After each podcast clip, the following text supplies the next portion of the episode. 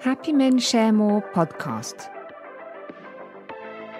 I am Lucy, the English voice for the Happy Men Share More podcast, an intercompany approach that accompanies progress towards greater gender diversity over the long term.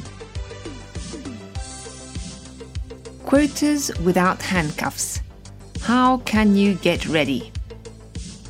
Happy Men Share More podcast, March 2021. After a unanimous vote in the French Assembly on the 12th of May, France is on the verge of adopting the principle of quotas for women in corporate management bodies. The companies that will be really disturbed by this measure are those that will not have been able to build a sufficiently mixed talent pool to make nominations on the basis of skills and ability for the position of leader rather than on the basis of gender.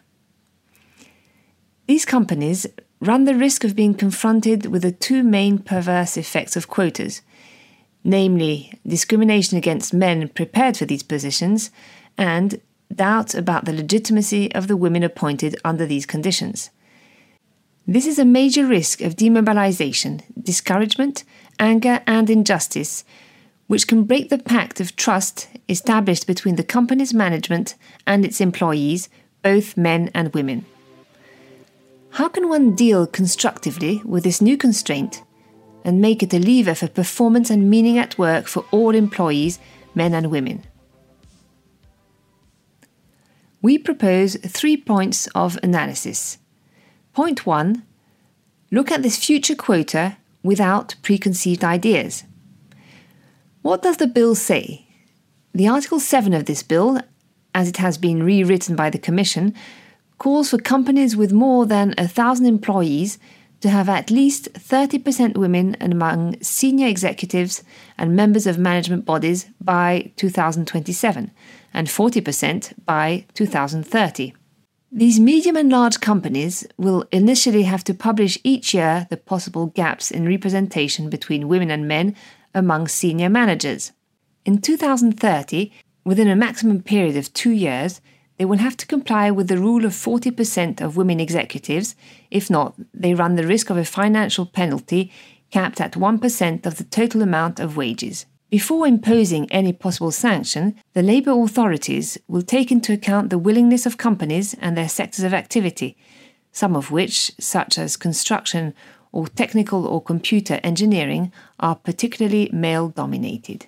This 30% target is not outrageous when one considers that in France, women represent 56% of the student population, 48% of the working population, and 38% of managers. The drop in the number of senior managers, 20%, and executives, 18%, is less a reflection of women's lack of ability than of companies' inability to promote and retain their female talent. Moreover, even if it includes a penalty, the bill specifies from the start that it is more the path taken that will be looked at than the actual results obtained. Both reasonable and realistic, these new quotas cannot be accused of being ideological. The challenge for companies is to prepare now so that the law does not impose on them the strategic choice of their future leaders. Point two focus on emergence, not trickle down. The Copé Zimmermann law, which imposed quotas on boards of directors, has not trickled down to management committees, which are still very male dominated. Is this surprising? Well, no. It is not because there are women at the top that there will be women at the bottom. It is because there are women at the bottom that there may be women at the top. Gender diversity is an issue of emergence and not of trickle down.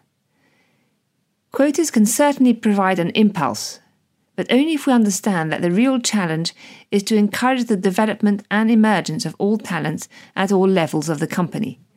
And to do this, we must look with lucidity, comprehensiveness, and determination at everything that weighs on women's commitment on a daily basis.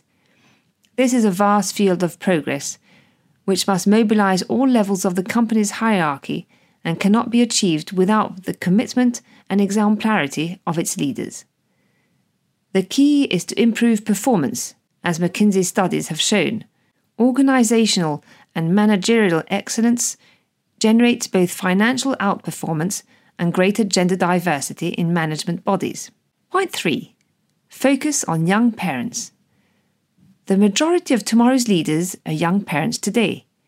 How does the company take into account their availability constraints when, in most cases, both members of the couple work at comparable levels of responsibility and remuneration? How does it make them want to remain motivated and committed in this crucial phase for them while respecting their partner's own professional challenges? How does it allow them to work intensely while respecting their essential private life interests? A young IT executive in the aeronautics industry told us this very morning My wife is a lawyer. When we had our twins, I had to stop working at 6:30 in the evening. Overall, I changed my way of working a bit, but I kept the pace and my objectives. I had a good autonomy on that from my managers. But what really gets me mad and sometimes jeopardizes my projects is the time I waste or am made to waste during the day. Autonomy, flexibility, punctuality, efficiency, respect, trust. This testimony mentions so many cultural, organizational, and managerial facets that will determine the commitment of this talent and his motivation to progress in his responsibilities. The issue of managing one's working time is becoming more and more difficult at all levels of the company, and it becomes more and more important as responsibilities increase. It becomes crucial when family and private constraints intensify. It is engaging because it forces us to question tried and true practices, which most often appear to be normal, but which are nonetheless really discriminating. How should we conclude? Shall we complain about quotas, or shall we dream of magic wand quotas? If we can't fill them up, is it the women's fault? Or shall we take advantage of these new quotas to revise our practices and behaviours and build today, for and with young parents, the conditions that will allow them to engage their talent over the long term? Happy Men Share More helps companies to accomplish this gentle revolution. Discover our methods on our website, happymensharemore.com.